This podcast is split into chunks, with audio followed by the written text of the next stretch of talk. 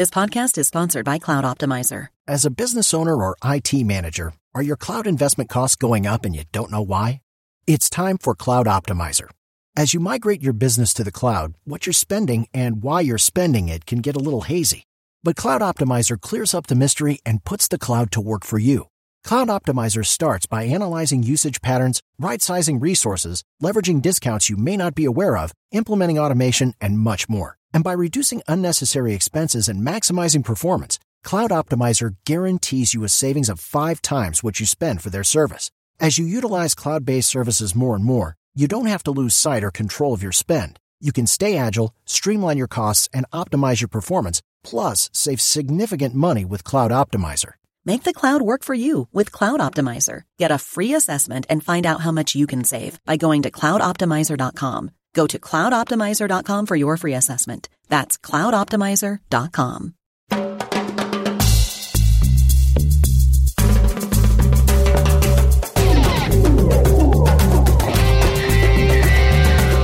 Buenas, buenas, buenas. Buenos días o buenas tardes. Los que nos escuchan, estamos aquí con Boris Gartner y episodio 5 de la previa, el primer episodio de 2023. Feliz año, Boris, ¿cómo estás? Hola, Alda, feliz año y para recordarle a, toda la gente que, nos oye, eh, la previa es el podcast de negocio del deporte en español eh, primer episodio del 2023. Creo que se ha pasado muy rápido eh, las grabaciones de estos podcasts, así que seguimos eh, en a row. Definitivamente, además, yo voy a decir, estás en un, una roll vos con tus predicciones y ya, de hecho, algunos se hicieron, se realizaron mucho antes que previsto, ¿no? Como, como el tema de Phoenix Suns. Vos eh, me parece que dijiste en el último episodio que se esperaba que la venta del equipo de NBA Phoenix Suns va a ser superior a 3.5 billones de dólares y de hecho fue, ¿cuánto? ¿Cuatro? Más, de cuatro, sí. Sí, así que te felicito. Y si había, si había gente que estaba como apostando a nuestras predicciones, gracias a vos, ganaron. Y esta semana arrancamos un año muy interesante que seguramente como tanto para vos y para todo, eh, todo el mundo que trabaja en negocio del deporte, les espera un gran año. Eh, yo recién volví de México. Eh, yo arranqué el, el, nuevo año como viajando un poco y fue una experiencia increíble porque fui a mi primer partido de Pumas. Vi a Daniel Alves jugando y haciendo un gol y también asistiendo otro. Eh, tomé un poco de sol en la cancha de Universidad de, de México. De verdad, me estoy un poco quemada del sol.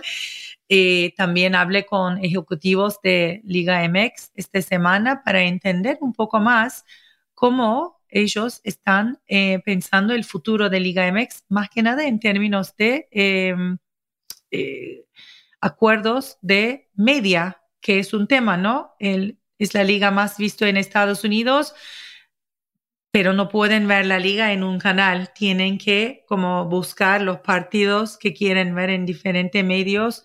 De hecho, yo tengo acá, no sé, eh, a ver, Univision, Tudun, Unimás, Telemundo, Universo, Fox Deportes, ESPN Plus y ESPN Deportes. Así que para ver una liga hay que realmente cada día buscar los partidos. ¿Qué decís? Entonces, para, para organizarnos, tres, los tres temas de hoy.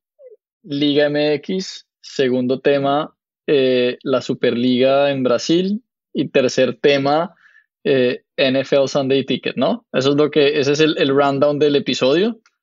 Eh, y entonces nos vamos con el primer tema, Liga MX, como estás diciendo.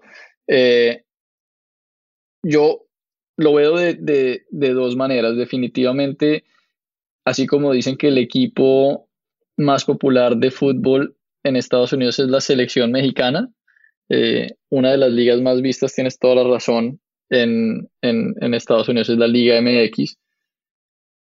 El concepto de tener los derechos centralizados tiene mucho sentido y hemos visto muchos casos a nivel mundial en donde eh, el incremento del negocio para la liga y para los equipos se ha mejorado drásticamente cuando se centralizan los derechos. El mejor caso, podemos hablar de la liga, que se hizo en el 2015 y los, el valor de los derechos ha crecido, lo que perciben los equipos eh, ha crecido no solo en la parte alta de la tabla como el Real Madrid y el, Barcelona, sino también se distribuye de una manera más equitativa que al final hace que la competencia sea más eh, balanceada y, y, se crea un mejor espectáculo. Yo creo que en México hay un problema que no es diferente al que han pasado otra, con otras ligas que han hecho la transición de derechos individuales a derechos colectivos y es cómo organizan que el reparto de los derechos sea suficiente para calmar, digamos, las, las necesidades y las ganas de, en este caso, el América y, Chivas, que son los que más perciben. Con, yo creo que la complejidad adicional que el, el, el ownership group del América pues es el, eh, el mismo ownership group de la compañía de medios más grande en Estados Unidos en, en español y en México, la nueva Televisa Univisión, y pues ahí lo complica un poco más. Yo, yo creo que esto es algo que se ha venido hablando desde hace mucho tiempo. Eh, creo que han hecho ciertos ajustes en la estructura de la liga, un poco preparando para esto, pero yo la verdad es que soy un poco escéptico a, cuándo se va a dar una transición eh, a este modelo centralizado. Yo no sé, tú en tus conversaciones en México, ¿qué insight tienes o qué nos puedes contar? Es que con, con cuáles habla, hablé y ninguno eran de esos equipos que estamos hablando, ni de Chivas ni de América, pero eh, todos están de acuerdo que ah, si no llegan a tener un acuerdo los dos equipos más grandes en cómo van a em, negociar o si van a, sí o no van a negociar los derechos juntos abajo de un solo canal con unos canales, eso no va a poder realizar. También hay otro tema, parece que el acuerdo que tiene eh, América eh, tiene dos años más, digamos, em, en su contrato y Chivas tiene un año más, así que también hay que pensar cómo alinear esos contratos para arrancar de una. Uno tiene que esperar o hacer un acuerdo corto plazo para poder eh, llegar a un momento donde todos eh, pueden negociar juntos, ¿no? Timing de, negociaciones. Y después también la um, atracción para por qué un equipo va a cambiar lo, cómo hace las cosas y le va muy bien.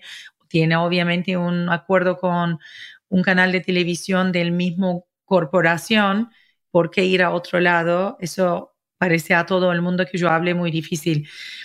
Pero también todo el mundo está de acuerdo que la liga más vista en Estados Unidos necesita pensar en negocio de la liga y, tiene que empezar a buscar una em, como una manera de encontrar eh,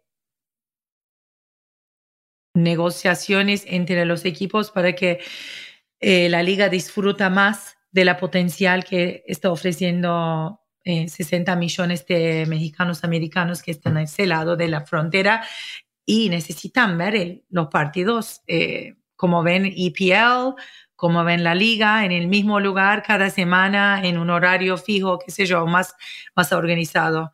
Y como decís, si está organizado, sponsors, advertising, y todo viene más em, fácil después, ¿no? Podemos ver los ejemplos como hablaste. Yo siempre digo el ejemplo de EPL. Yo crecí mirando eh, fútbol italiano porque no podrías ver fútbol inglesa, no había una manera de verlo, pero una vez que empezó con el proyecto de de English Premier League y cómo empezaron a negociar y vender sus derechos de televisión, ya es hoy por hoy es la calidad para mí es como ayudó mucho a todos los niños del, mundo ser hincha de alguno de los equipos que nunca podrían ver antes. sí, la única, la única, la única diferencia que veo yo ahí en ese, en ese punto es que eh, la gente que ve Liga MX es principalmente hispanos de primera generación, hispano-mexicanos, en Estados Unidos específicamente estoy hablando.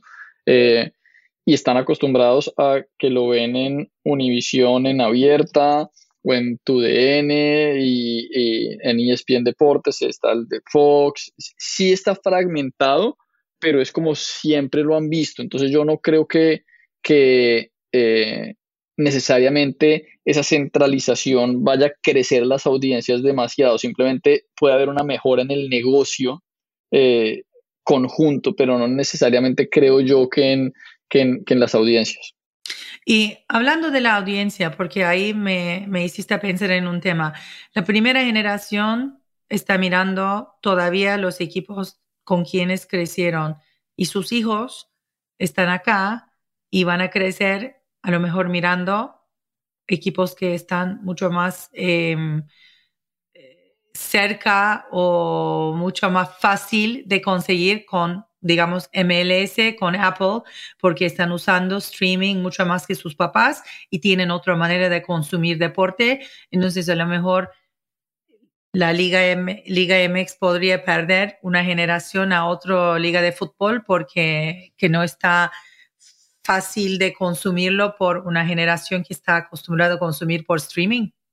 No, no creo que sea excluyente. Yo creo que la segunda, tercera generación, en este caso de hispanos en Estados Unidos, de mexicano-americanos, eh, puede que todavía esté viendo Liga MX eh, a los equipos de su familia, de sus padres, de sus abuelos, porque, porque es un tema de, de momento de entretenimiento familiar, pero no quiere decir que no estén viendo la liga, que no estén viendo la Premier, que no estén viendo Champions League y en muchos casos de pronto están yendo al estadio a ver algunos partidos de la MLS. Yo creo que el concepto que existía antes de eh, tú solo sigues a un equipo y ese es tu equipo y no ves nada más, eso ya no aplica sobre todo en las generaciones más jóvenes. Tú eres igual de hincha a, del Real Madrid como del América, como de el Liverpool y te tratas de ver los partidos de todos estos en la manera en la que, en la que los puedes ver, que sí, facilitar la forma de verlos ayuda, sí, pero tampoco creo que, vaya a haber un, un, swing muy grande, ¿no? Sí, y sí, y hablando de ese tema de, cómo facilitar la, el comercio y el negocio del deporte. Otro ejemplo, me parece que es nuestro segundo tema del día, es la liga en Brasil, que eh, siempre Brasil también tuvo eh, muchos momentos donde los equipos más grandes negociaron con Globo y como no había ninguna manera de negociar diferente manera, parece que con el proyecto de, new, la nueva liga Breakaway de Mubadala, tanto como la Liga Forte de Brasil, están intentando unir los equipos para negociar los derechos de televisión juntos. Em, y para mí, si Brasil logra hacerlo y que algunos de, em, que están en los negocios, uno de, de ellos es alguien que yo hablo eh, bastante seguido, es el em, que creó Kodajas, eh, agencia de deporte. Lawrence McGrath recién habló conmigo y decía que él cree que en 20 años, con un proyecto de liga brasilero más unido y con un plan de, medios de, de, televisión fuerte con conjunto, podrían llegar a tener una liga de nivel y piel. ¿Qué opinas de esto? Pues yo, creo que definitivamente una liga estable eh, económicamente y, deportivamente es, es, el camino correcto. Yo creo que muchas de estas ligas en donde la repartición es, es tan desigual eh, o no hay una sostenibilidad en cuanto al, proyecto a largo plazo del negocio, siempre lo hace muy, muy riesgoso. Y yo creo que si, Brasil, como, como ha venido eh, ocurriendo en el último año, 18 meses, quiere atraer inversionistas extranjeros a sus equipos para mejorar el nivel de juego, la inversión, etcétera, pues necesita tener una estructura de liga bastante sólida. Si no, cualquier inversionista extranjero pues se va a asustar con, con comprar un equipo o una participación en un equipo sin saber si eh, mañana tienen con qué pagar a los jugadores o les van a pagar los, los negocios de, venta de derechos, etcétera. Entonces yo creo que esa formalización y, y, esa estructuración un poco más eh, formal con un fondo de inversión detrás que, que, esté pensando en el negocio en el largo plazo, pues sin duda va a ayudar a que, a que haya más ingresos, a que haya una mejor repartición y al final de cuentas, pues yo creo que absolutamente nadie duda del nivel y de la calidad de los jugadores y, y, y el deporte como tal en, en, Brasil. Yo creo que con una liga más sólida eh, y con una mejor estructura, pues puede tener un potencial increíble. Y yo creo que eso es el mismo concepto que aplicaría para la liga argentina eh, y cualquier otra liga en Europa también que esté, que esté en proceso de, de transición. Yo creo que volviendo al, al, punto uno, la diferencia entre una Liga MX y, y una Liga Brasileña es que el, la estructura de la Liga MX está clarísima eh, y por más de que no tengan la centralización de los derechos hecha, el negocio como tal de la Liga MX es bastante sólido. Los niveles de salario que paga la Liga MX a, a los jugadores son muy competitivos inclusive con, con Europa. Por eso es que vemos que eh, para que un jugador mexicano salga a la Liga MX a, alguna liga europea se da más por desarrollo profesional que necesariamente por, por temas económicos, ¿no? Es verdad, no es, estaba mirando cuando vi que Daniel Alves ahora juega, juega para Pumas, yo quería ver cómo qué tipo de salario o ajustamente de salario él aceptó para ir a jugar en México, pero me sorprendió que realmente recibió un salario bastante competitivo. Como decís, no estamos hablando de los salarios de, de Argentina, como del equipo, un equipo de Argentina o de Brasil. Verdaderamente eh, ser como vecino de Estados Unidos, la economía de, de México es más fuerte. Entonces también los eh, patricionadores seguramente están apoyando la liga en como mucho más que los otros países de, de Sudamérica y los clubes tienen dinero para poder traer como buenos jugadores o tener sus jugadores más tiempo y no tienen que venderlos tan temprano como desafortunadamente vimos en Brasil y en Argentina en los últimos años, antes que el, jugador pasa por lo menos dos, cuatro, tres, cuatro temporadas y arma una, digamos, un following, tienen que vendérselos porque el club necesita ese ingreso para poder seguir eh, creciendo como futbolísticamente, para que los jóvenes que están eh, preparando tienen pues, como posibilidades de entrenar y jugar. Si eso cambia, de verdad, la calidad de fútbol brasileño, como decís, es obviamente superior a muchísimos lugares en el mundo y ver una liga fuerte brasilera sería más divertido. Imagino todo el mundo está siempre hablando de la época de Pelé que desafortunadamente perdimos unos días antes de, bueno, justo un día antes de nuevo año.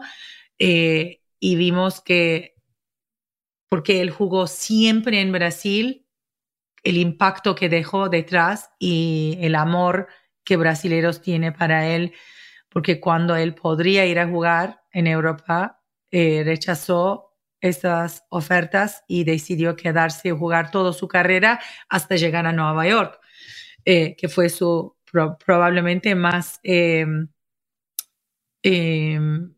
profitable contrato que hizo como futbolero, porque era un récord aquel momento en 1975. De acuerdo, yo, yo creo que va a ser muy interesante ver el desarrollo de, de qué pasa con la inversión en, en, en la liga brasilera en estos próximos seis meses. Y eh, hablando de eso, solo tengo una pregunta porque pasaron muchas cosas y el impacto Golfo sigue teniendo, eh, bueno, la, región de, de, Golfo tiene un impacto serio en el fútbol hoy. Em, como previstaste, también como hicimos en las predicciones, eh, Cristiano Ronaldo sí fue a Arabia Saudita y la inversión que Brasil recibe es del grupo Mubadala. Entonces, yo pienso que vamos a ver mucho más em, inversión de países del Golfo en el fútbol mundial. No va a parar con Qatar y va a seguir siendo un, un jugador importante en el fútbol mundial, ¿no? Sí, yo creo que en este momento el bueno, no en este momento, ya por varios años viene siendo el, nombre del juego es, es los recursos y el capital y quién los tiene y está dispuesto a firmar el cheque dicta las condiciones y eh, va a haber muchos más equipos que seguramente se venderán a fondos de países, ahí está hablando hoy que eh, QSI, el fondo de Qatar que es dueño del PSG, está interesado en negociar un, eh, porcentaje minoritario en el Tottenham, eh, que también han hablado con Manchester United, eh, Saudi, pues obviamente con la adquisición de, Newcastle, ahora con la compra de Ronaldo, Abu Dhabi, obviamente Mubdala y, su inversión en el City Football Group. Ahora en esto, yo, yo creo que al final de cuentas se están volviendo cada vez más sofisticados en el tipo de inversiones que hacen en el área de deportes y entretenimiento en general y son más aceptados por el resto del, mundo. Así que seguirán firmando cheques grandes y, comprándose de a poco la industria. Y sí, dinero es dinero. Y de vez en cuando, no importa quién está acordando o firmando los cheques, que porque como siempre va a ser épocas cuando algunas regiones y grupos tienen presupuestos más grandes que el otro, porque ya que terminamos con época de oligarcas rusas, ahora es otra época en negocio del deporte, otras inversiones entraron y no me parece que van a salir tan rápido de ese negocio tan interesante y tan em, como eh, profitable, profita, como Rentable, sí. Rentable, rentable, gracias. De vez en cuando. Disculpa para mi eh, Spanglish que me, me, sale de cuando hablo en dos idiomas todo el día.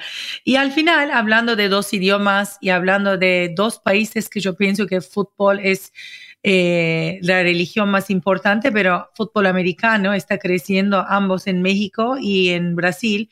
Pero ahora tenemos el tema de NFL, que también otra predicción que hiciste eh, y nos hablaste que NFL, el fútbol, la Liga Fútbol Nacional de Estados Unidos, iba a firmar con un servicio de streaming y de hecho lo hicieron. Y fue también unos días o unas horas después de nuestro último episodio. ¿Qué opinaste de ese um, YouTube en YouTube Prime Time Deal que NFL firmó eh, durante las vacaciones? Sí, esa, esa fue menos predicción y más stating the facts, porque yo creo que todo el mundo esperaba que, que Sunday Ticket se fuera a un, a un streamer y, y, obviamente se sabía ya de negociaciones que estaban pasando en paralelo con Apple, con Amazon. Yo creo que sorprendió a bastantes que al final haya sido Google y, y YouTube TV. Yo creo que lo importante es que este era el último paquete de derechos que tenía la NFL pendiente por vender ya con esto, los próximos 10 años eh, de derechos de la NFL quedan cerrados con, si calculando por encima, me debo estar con un margen de error ahí, pero serán alrededor de 11, 12 billones de dólares al año eh, que reciben por estos, por estos derechos. Y el número suena una locura y muy alto, pero cuando estás mirando las audiencias que traen los partidos de la NFL, consistentemente están entre, entre el top 10 de audiencias. Creo que alguien en con un colega tuyo, hizo un análisis de los top 100 telecasts eh, en el último año en Estados Unidos y si no estoy mal eran 80 y algo. 82 son NFL. 82. Que eran NFL. Entonces, que si los derechos valen mucho, sí, pero pues ahí las audiencias es donde están. Entonces, eh, yo creo que es una movida muy inteligente por parte de, Google y de YouTube TV porque le da en esta, en esta, en los streaming wars y sobre todo con los virtual MVPDs, eh, le da un, poder a, YouTube TV increíble, por lo que he leído, no van a requerir que, haya que, el usuario tenga suscripción a YouTube TV para poder comprar Sunday Ticket, sino que lo pueden hacer también eh, directamente sin la suscripción de YouTube TV, pero pues tienes en el ecosistema no solo los más o menos 5 millones de suscriptores que tiene YouTube TV, sino también ahora los que sea que se vayan a ir de Direct TV a este servicio. Y yo creo que si tú tienes un proveedor de cable diferente, pero quieres Sunday Ticket, pues lo más lógico va a ser que te cambies de proveedor de cable también a YouTube TV. O sea, yo creo que les va a dar un, un buen crecimiento en número de suscriptores y pues en una plataforma tecnológica que no se pone mejor, la interfaz de YouTube TV es espectacular comparada con lo que tenía DirecTV, que, DirecTV, que era un desastre. Entonces yo creo que la experiencia para el usuario va a ser mucho mejor y como negocio tanto para, para Google como para la NFL, pues va a ser buenísimo. Y, ahí se acaba de cerrar ese tema de, derechos de, la NFL y ahora todos los ojos puestos a, la negociación de, los derechos de la NBA. Sí, y en, como quiero volver un momento al artículo de Anthony Krupi de los mejores 100 em, programas de 2022 y son 82 en NFL. Yo siempre digo, vivo en el mundo de NFL, un fútbol americano. Y esto estaba mirando esa lista y no puedo creer que el final de mundial ni llegó a ser más arriba de NFL. Y por eso, obviamente, todavía cuando hablamos del fútbol em, tradicional en Estados Unidos, hay que, hay que remar muchísimo para llegar al nivel de NFL con audiencias. Pero en, por cuando hablamos sobre em, contrato de NBA que está por em, hacer y tú estabas hablando de que también va a ser un record breaking em, contrato a largo plazo, ¿qué más podrías decir del tema de que no hablamos en aquel episodio que cambió desde ahí hasta ahora, que a lo mejor podría ser interesante para nuestras eh, audiencias? Eh, según entendemos, eh, tanto Turner como ESPN tienen un, un, primer derecho de negociación con la NBA que se acaba al final del 2023. En las renovaciones anteriores, siempre han llegado a algún acuerdo antes de que los derechos salgan a, digamos que a, un, a una tender o una subasta pública. Eh, yo creo que, al final llegarán a una negociación directa tanto con Turner con ESPN, de pronto por unos paquetes más pequeños y abrirán un tercer paquete que, que irá para algún streamer. Pero yo no creo que ni la NBA pueda darse el lujo de no tener distribución en televisión abierta y de la misma manera yo no creo que ni ESPN ni en este caso Warner Brothers Discovery por medio de Turner pueda darse el lujo de no tener la NBA. Entonces llegarán a algún acuerdo y tratarán de hacer seguramente algún paquete más pequeño y, darle a la NBA la posibilidad de también tener un paquete específico para, para los streamers. Pero eh, yo creo que no creo que salgan a, una subasta pública y creo que llegan a algún acuerdo antes de que se venda el primer eh, derecho de negociación. Sí, como, como han pasado antes, no hacer una pública, un tender público. Y, bueno, como Estamos arrancando el año con muy importantes eh, negocios de media, con, en, tanto como en ligas de NFL, en NBA, también en Brasil, y seguimos esperando cómo va a ser la transmisión de MLS, Major League Soccer en Estados Unidos con Amazon. Ese año va a ser un año que vamos a enfocar mucho en, en broadcasting, en, en los contratos de media y cómo sigue la producción de esas ligas. Pero tenemos un año lleno de invitados increíbles en las próximas semanas. Contamos con la presencia de, de ejecutivos de Legends, también em, presidentes y dueños de los equipos de NHL de hockey, de Liga, Liga MX, de MLS, de ojalá NBA y NFL, pero seguimos trabajando para traer la, gente más importante de, de este sector con eh, que nos em, acompaña en nuestro programa y no sé, Boris, a, mí me parece que 2023 va a ser un año muy ocupado para los dos, pero va a ser también muy interesante y divertido.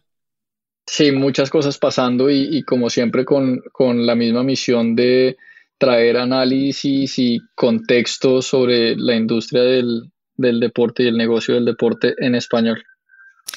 Y por eso les esperamos en dos semanas en el episodio número 6 de la previa, el podcast en español de Sportico sobre negocio del deporte. Muchísimas gracias por escucharnos. Gracias a nuestro productor para ayudarnos a poner toda esa producción juntos. Y gracias, Boris, siempre eh, para em, acompañarme en ese viaje de podcasting tan difícil y divertido a la vez.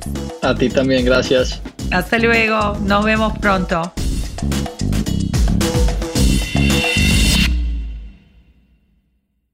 Hello, it is Ryan, and we could all use an extra bright spot in our day, couldn't we? Just to make up for things like sitting in traffic, doing the dishes, counting your steps, you know, all the mundane stuff. That is why I'm such a big fan of Chumba Casino. Chumba Casino has all your favorite social casino style games that you can play for free anytime, anywhere with daily bonuses. That should brighten your day a little. Actually, a lot. So sign up now at chumbacasino.com. That's ChumbaCasino.com. No purchase necessary. VGW. Void were prohibited by law. See terms and conditions. 18 plus.